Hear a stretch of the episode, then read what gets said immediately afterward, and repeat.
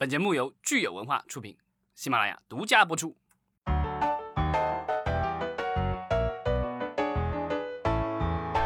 大家好，这里是影视观察，我是石溪。我是九千，大家发现了啊，我们今天又是 Girls Talk，因为老张因为事情不能来出席今天的这个节目。对，那其实今天我们的话题呢是九千最先想到的，因为大家如果是我们这个节目的听众，一定知道九千一直是我们这个节目的呃主播之一、常驻嘉宾，尤其擅长的是综艺方面的这个话题，因为九千也是从事这个行业从事了很多年，对综艺也是非常的关心。嗯，对，基本上从一五年开始进入到综艺这个行业，呃，做的也都是综艺内容前前后后吧，呃，除了导摄没有做过，基本上所有的所有的岗位、所有的事情我都知道。就是其实对于这个综艺整个从前期的开发，然后到招商到制作。啊，然后到后期的播出的这个成绩，其实九千都作为这个业内人士有这个自己的这个观察和自己的想法啊。我们呃，其实这两年以来呢，也一直为大家做这个季度或者是年度的综艺的点评。呃，但是我想今天这个节目结束之后呢，可能有一点遗憾，就是九千要告诉我们的是，他要逃离综艺行业了啊。所以可能也对我来说是有一点就是意料之中吧，也算是意料。之中也不是完全的一个意外，呃，那我们今天节目其实是跟九千一起来聊一聊，就是为什么他要逃离综艺行业？呃，我觉得说逃离不如说是离开吧，因为逃离的话，可能大家会觉得主动权是在在我这边，呃，但是呢，其实这个是一个双向选择的呃过程，呃，有行业它的一个选择，然后我自己的一些职业的规划。嗯，对，当然也包括今年上半年这个大的环境，所以综合以上的这些因素，我觉得那就先暂时不要在综艺里边继续做了，去去看一下有没有其他的可能性，所以才做了这样一个决定。嗯，那关于这个九千他在行业这个从业的一些经验和经历的分享哈，我们一会儿再说。咱们先来看看最近呢，其实我们有呃热心的听众朋友，其实对综艺也是相当关心，给我们留言。这一位呃他的。昵称是三五九九五五九七的听友，他说：“哎呀，今年其实有好多节目可能都受到疫情的影响啊，就是尤其是综艺。他呢，其实特地关心了这个《幸福三重奏》这样的一期节呃这样的一个节目。呃，那他想问一问九千，就是觉得《幸福三重奏》怎么样？呃，我们可以先去看，就是《幸福三重奏》，它是在呃。”那个腾讯视频播，而且今年已经是第三季了，就说明这个节目它的做的非常成功。它一直在有广告，呃，广告主在支持，然后它的团队也是呃一直在做这一个，然后平台也非常支持。这个它的制作方是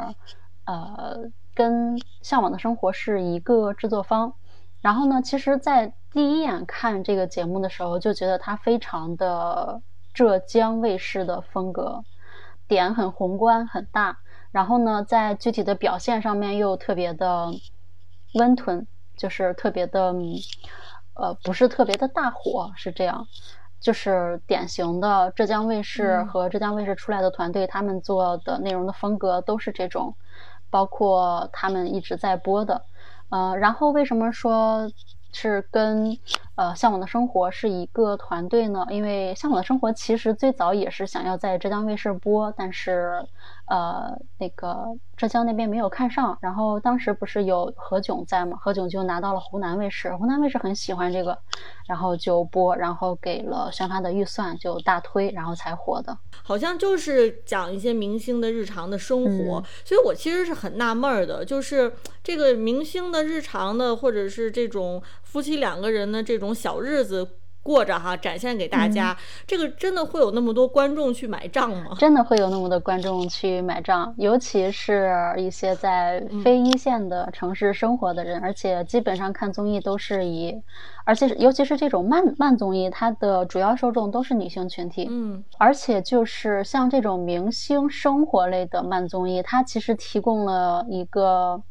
呃，窥视明星是真实生活这样一个视角。对于普通的老百姓来说是一个，因为他日常生活中没有接触过这一块儿，然后一直算是在仰望明星吧，然后现在有了一个可以平视或者说可以可以去偷窥的一个视角，那我其实是没有什么新鲜感的。这个日常的生活来说，它是一个非常好的调剂和陪伴的作用。所以其实就像你说的，如果它真的是已经做到第三季了哈，说明它的受众还是比较稳定的。呃，就综艺节目宣推里边，它其实会去人为制造，就是人为先去埋一些梗，然后在播出的时候再去把这个梗挑出来去做一些话题讨论，尤其是这种明呃夫妻生活相关的这种家庭生活、婚姻生活。男性、女性的地位啊，对家庭的这个贡献呀，他现在在现在这个阶段，他其实非常容易出出爆点。就比如说今年的，今年他他的里边有一个嘉宾是于谦儿，谦儿大爷和他的太太。这个里边谦儿大爷就在家里就是一个甩手掌柜，那什么事儿都是这个谦儿大妈、谦儿大娘来来去做。然后前前一段时间也是谦儿大爷在网上。被大家也是被大家批判，然后他第一季有一个非常火的话题是大 S 的剥虾论，就是说，呃，女生吃虾，男生一定要给他剥。对，其实可能在节目里边，就是在素材里边，就是一个非常平的点。但是如果有宣发敏感的话，他其实是可以把这个点，呃呃，首先挑到这个点，然后再去把这个点能够，呃，让它爆出来。所以不知道这个咱们这位听友哈，三五九九五五九七，你对这个《幸福三重奏》是有什么样的评价哈？其实你也可以给我们留言，谈谈你的感受。我们其实现在也是希望说，呃，招募如果是对综艺有兴趣，然后有一定了解的这个听友呢，如果您想参与到我们这个节目的录制当中，跟大家分享，呃，您对这个综艺的一些感受的话呢，可以联系我们，可以到我们的微博呃私信或者喜马拉雅私信也都是可以的哈。呃，那之后呢？因为我相信这个九千可能离开综艺行业之后，就呃不一定会那么关注这个综艺的这个内容了。对，确实精力有限啊，就看大家继续努力吧。那其实咱们就说回到九千，你说是是二零一五年的时候就进入到这个综艺行业哈，当时是什么样的一个契机呢？当时是换了一份工作，然后。出去出去玩了一段时间，玩了一段时间回来之后就，哎，发现刚好有一个朋友在做相关的事儿，然后他就叫我过去说，要不一起块一一起做吧，然后就一起做。一五年的时候，整个综整个网络综艺的市场其实是非常的开放，非常的草根儿，也没有那么多条条框框，也不会去迎合大的政策，迎合迎合一些比较小众的。爱好就是大家想到这个选题，然后就去做，就包括那个阶段，呃，什么大学生了没，然后慢慢后来出现了出来了奇葩说，都是从那个阶段出来的。奇葩说当时也算是一个呃年度的一个爆款哈，无论是不是看综艺的人，就有有有些人可能很长时间都他都不一定关心我们国内这个综艺，但是一定是听过奇葩说的。对，反正那会儿那会儿的网综就是可以说是百家争鸣吧，嗯，环境和氛围都特别的好，然后从业者基本上也都是年轻人，嗯，大家也没有那么多那么多私心，就是想说要把这个东西做好，也没有想过说这个东西可以有那么大的那么大的流量，那么大的功能，可以通过一期节目就可以把一个。已经落到十八线的艺人可以重新推回到一线来。后来慢慢就是大家看到了这个，呃，网络综艺这么大的能量之后，然后很多的资源，然后很多的人又重新进到这个行业来。嗯，所以其实简单来说，你是经历了就是从一五年开始这个行业的一个突飞猛进的，就咱们就说网综哈，突飞猛进的这样的一个呃时代。对，也经历了。呃，就是网综，就是呃电视台被网综打得落花流水的这个阶段。嗯，因为电视台的综艺还是相对保守，可能它没有那么多多元化的一个呈现。对的，就是在新的，因为电视台它因为体制的原因，很多新的东西它知道，但是碍于体制的束缚，它不可能那么快速的去响应市场。我觉得给我带来的一个最大的收获就是我看到了，就看到了一个行业的兴衰，从特别火爆，然后到很多人进来，然后又看到了因为，呃，因为这个垂类的火爆导致其他垂类的衰败，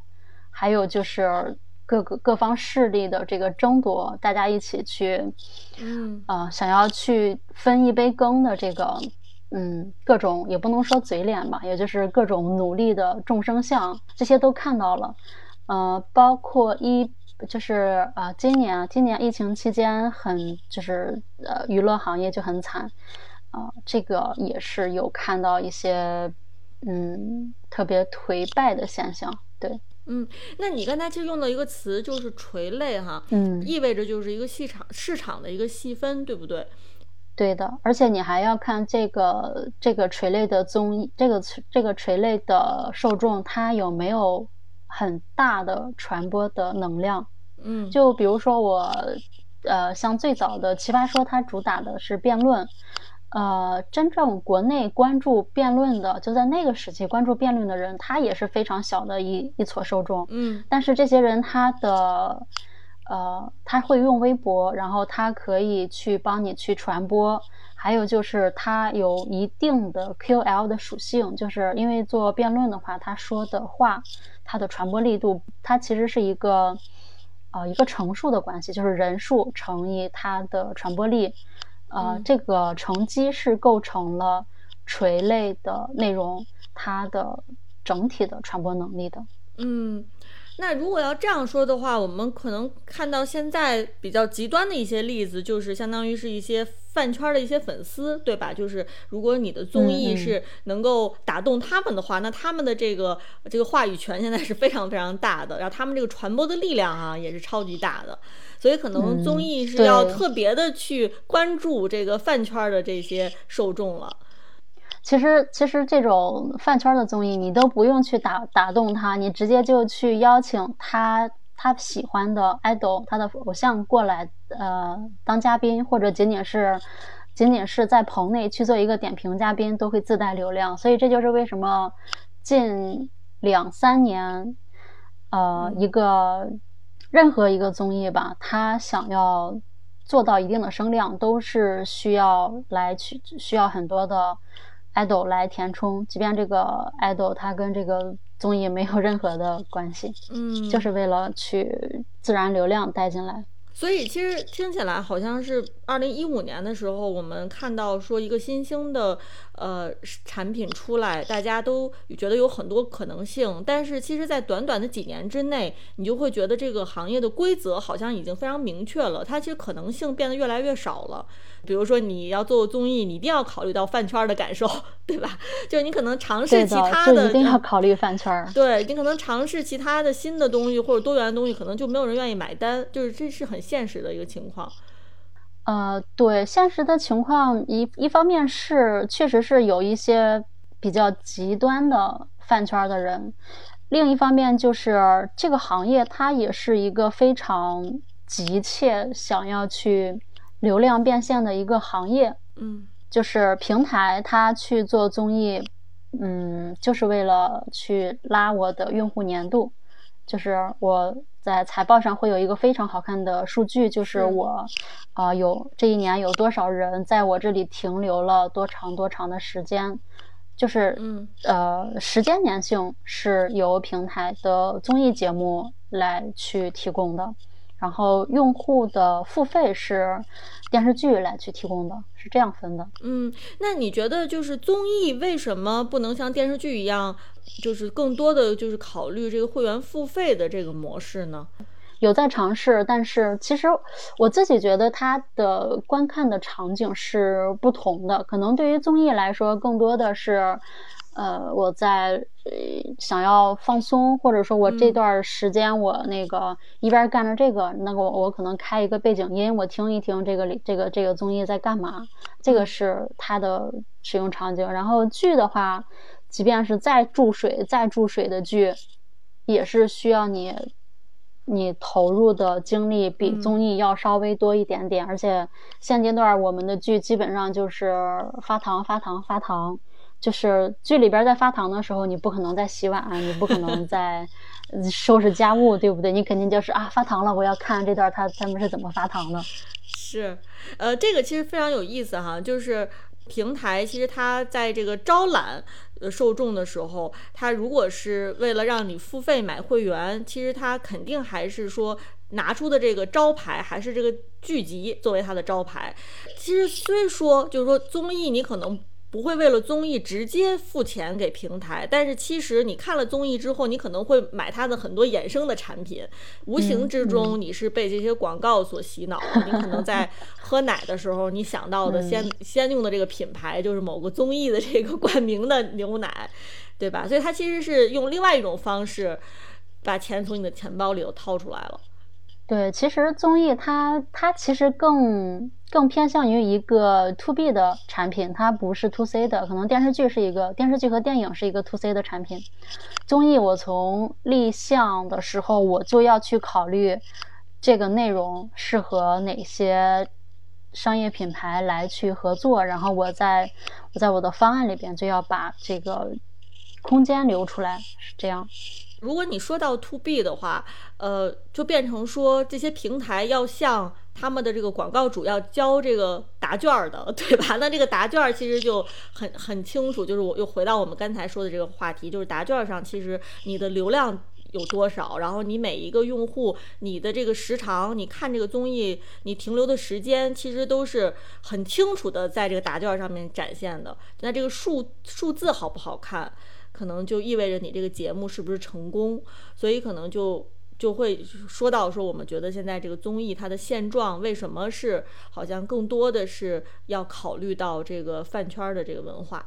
对，而且现在饭圈基本上可以跟年轻人划等号了。年我指的年轻人是初中、高中，呃，大学低年级这个阶段的人，年轻人。嗯，就是没有什么生活压力，然后呃三观也不是特别的成熟，然后就看到了，比如说一些小哥哥小姐姐，嗯，特别的努力，然后我就想我就想要资助他的梦想。啊，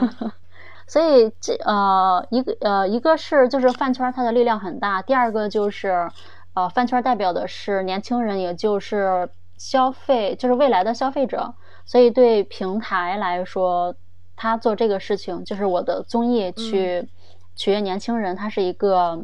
一举两得的事情。这样，呃，我对我的广告主是有交代的，然后我的节目上线之后，我的收视也是有保障的。理论上来说，这个模型是成立的。嗯，那所以其实我们看，就是现在综艺这个内容，它展现出来的，呃，更愿意去取悦年轻人哈，是由于它这个盈利模式所决定的。嗯，其实综艺可以，它可以有很多种形式，不一定就非要去做年轻人。包括我们上次聊的，呃，韩综，就是我用也是有明星在，然后我去用我呃。我自己的这个内容去带动一些一些已经破败的，嗯，城市的胡同里边，就是破也不能说破落吧，就是已经比较比较落后的一些商业区，然后让这些商业区去重新焕发活力。其实就像我们现在城市建设这个阶段来说的，就是城市更新，它其实是用了一些呃嗯娱乐的内容去做了城市更新这个事情。嗯，但是。在国内的话，大家是想不到这一点的。呃，这个行业，这个行业就是制约这个行业发展的很多因素，有些因素是可以被改变的。就是，随着我播出大部分播出平台从电视台到到网络，这些是可以改变的。但是有一些束缚是不能改变的，所以这个是没有办法的。其实我想，就是我们如果说到，呃，可能现在行业里面有很多已经成型的这个呃规则哈。嗯，我觉得有一条，其实我们这个节目之前也多次提到过，呃，就是关于这个呃互联网播放数据呃注水的这个问题啊。当然，就是现在其实就是国家也出了很多政策去打击这个数据造假、数据注水啊。那我我想知道，就是从综艺这个内容来说，就是九千，你觉得这个这个注这个数据注水，其实给综艺内容到底是带来了什么样的伤害？我觉得这个伤害是非常大的，因为基本上一个节目还没有播的时候，它的各项数据表现就已经被定出来了。那我在去执行的过程中，我的我的呃不同的节点，我要去满足不同的数据表现，这一块儿很难会等它自然流量起来，可能会用一些手段去做，而且基本上。呃，好，呃，平台是默许的，呃，然后呢，呃，这个品牌方是知道，但是没有挑明的。这个这个行业可能几近几年，近七八年都是这样的。这个改变的话，我觉得太难了，因为大家的。就是你，你去做综艺，它有一整套成熟的体系，可能是不同的人、不同的岗位，呃，去支撑，但是它的体系都是那一套。你如果去改变的话，你要去改变这个体系，就就是伤筋动骨。其实去年开始就陆续的看到，的确是有一些政策出来，是想要呃规范这个互联网数据这个行业哈。但是具体这个效果怎么样？其实我们可能还是捏一把汗的，因为像我们节目除了关注综艺，大多数时候啊，其实也是在关心电影。像院线电影的话，呃，在数据方面是透明度是还是相当高的，是吧？就是大家从这个票房数据，当然就是早早几年也有这个偷票房啊，等等等等。但是后来这个经过治理，然后经过经过这个行业自己内部的大家的这个反省和互相监督吧，最后其实这个电院线电影的数据已经。已经是相公信力是非常高的了，啊，但是对于互联网数据，我觉得，我觉得从业人员心里面可能多多少少都是有一点不那么确定或者不那么自信，说，哎，这个数据就是实打实的。包括我们也知道，现在有些平台其实它干脆就不给你这个数据了，就是给你个热度，但是这个热度到底是有没有公信力呢？或者这个热度到底代表了什么呢？其实都是非常模糊的。对，而且平台在这个里边，它的位置就很尴尬，它既是运动员又是裁判，所以它，嗯，就是即便我在各种各种讲话、各种行业论坛上说我这个数据是有第第三方参与的数据，但是它的它的这个这个处境、这个角色就决定了它不可能是完全客观的去呈现真实的 PVUV 量的。是，既既然我们说到有一些旧的这个规则可能制约了这个创新的发展，哈，呃，跟数据注水息息相关的，其实也有我们这个平台高层人员，其实在这个呃这个职业操守方面，其实很有问题的。我想大家可能最近的最熟知的例子就是优酷的原总裁杨伟东受贿这个案例，哈，我们也知道说像这样的案例出来，大家也都是觉得毫不惊讶。因为跟我们说的这个数据注水也好，然后说是一些旧有的、固有的这个行业规则，其实都是息息相关的。这个杨伟东这个事儿，在他被抓应该是在一九年被抓的吧？然后一八年下半年，呃，优酷就是做优酷项目的一些一些团队已经已经在受到影响了，呃，因为。之前答应的资金没有到位，然后我的大部分人都已经投投进去了，嗯，呃明呃明星或者说是练习生那边也都到了，那我这个节目肯定是要做，但是优酷那边的财务就是卡的特别死，就导致那当年的那一档节目做的就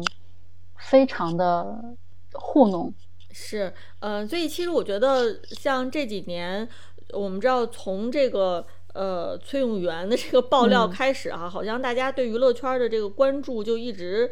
呃，都停留在说娱乐圈的很很多方面是比较混乱的，然后再加上今年疫情的这个影响啊，就是雪上加霜吧，各个方面好像都是在呃希望或者期待这个娱乐行业、文娱产业能够有一些新的规则出来，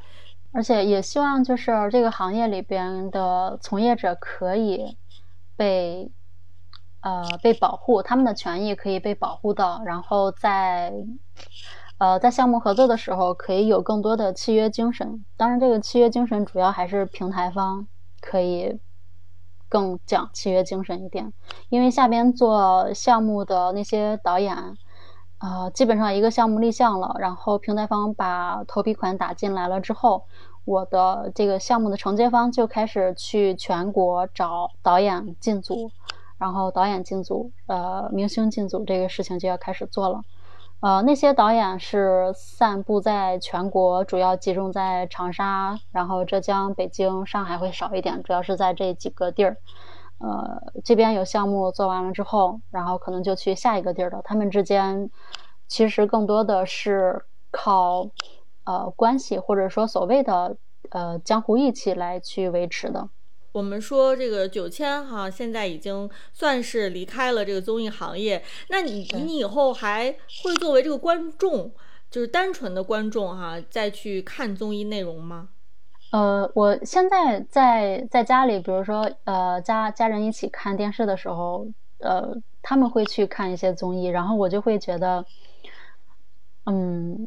哎呀，就是看点啥不好呢？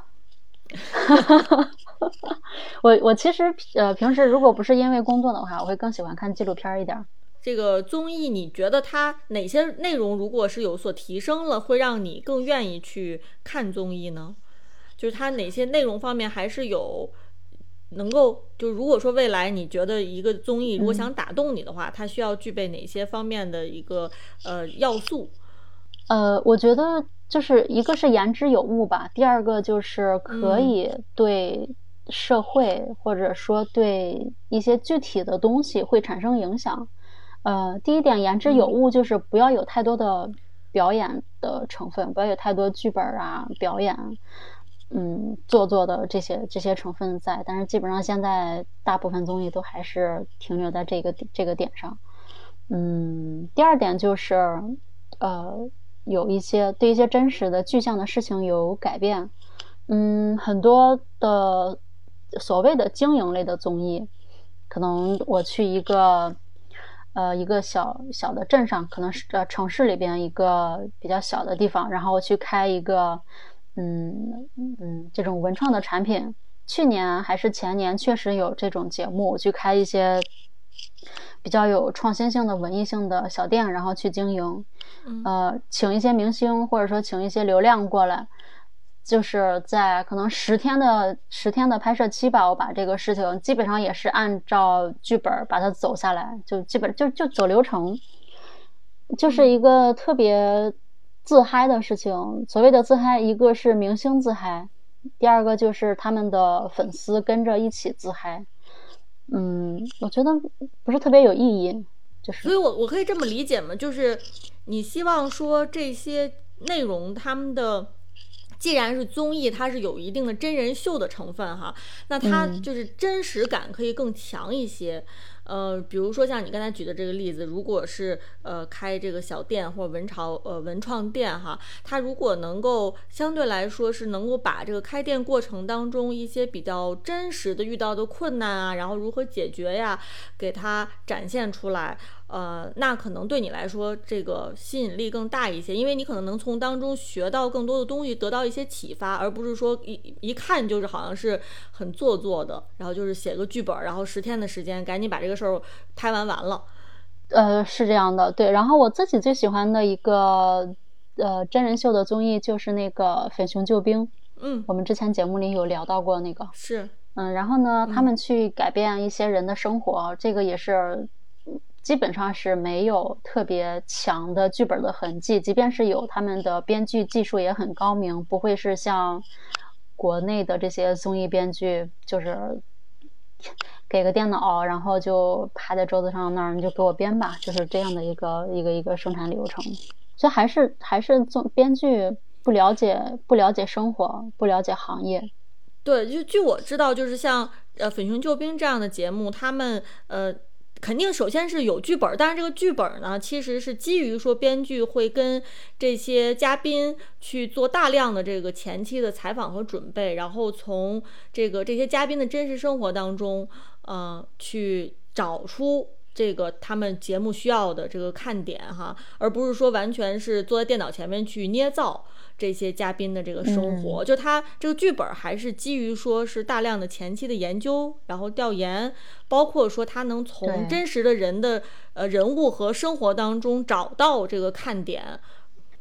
有一些呃，我去年前年的时候在在在山东的一个一个小城市采访过一些看综艺的人。呃，其中有一个妈妈，当时采访她的时候，她是推着推着她的宝宝，大概得应该也就一岁上下吧，一个小孩儿，然后推着她，然后问她最近在看哪些综艺节目，她说在看呃女儿们的恋爱，然后觉得特别好，就是看到了一个嗯。他就是这个女生面临的问题，还有就是家庭，就是在家庭里边，女女孩女孩如果要去谈恋爱，她的父母对她的这个反应，她因为刚好是她跟她的生活是特别贴近的，然后她在看这个东西，就是我们刚刚讲的那个陪伴嘛，产生了一个陪伴的作用。对，还有问到一个小姑娘，当时是在旁边的大学的大学生。然后说最近在看，啊，那个叫《心动的信号》。呃，我当时我其实一直不太理解，说什么样的人会去看《心动的信号》，就是一个恋爱类的、恋爱加推理类的节目。然后他说：“哦，我就是喜欢看那个里边的嘉宾发糖，对，就是想要去看发糖这样的这样的心理。所以可能在在北京这种城市，呃。”他呃，在在北京这个城市生活的人，可能对时间的利用效率是有要求的，呃，然后在一些其他嗯城市节奏没有这么快的地方生活的人，可能我就是嗯看看一些新奇的东西，跟自己生活不相关的，然后自己喜欢的明星他们的生活，这个就可以满足我的好奇，满足我的然后这个这个这个窥私欲也好，或者说探索欲也好。这也是成立的，所以没有说高低贵贱之分。嗯，所以其实归根结底吧，就是这个综艺的内容其实是可以更多元化啊，就是能够满足不同知识背景啊、不同文化水平的这个受众是最好的。那现在可能我们的综艺内容还是有些局限。呃，对的，我觉得产生这个局限的原因就是利益的问题。当然，这个利益就牵扯到。编剧，编剧，你要去了解生活，了解行业，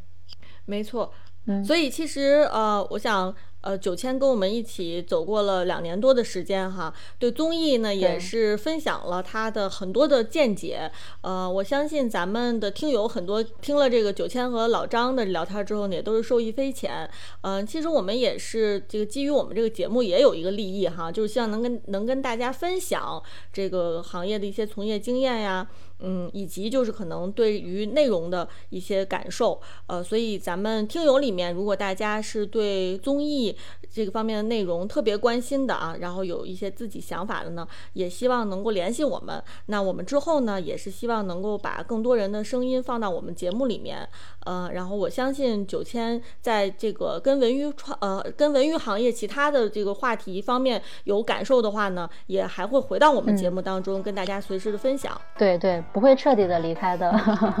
好的，那我们今天就聊的差不多了，感谢大家，然后也希望大家给我们留言，咱们下周节目再见吧，谢谢大家。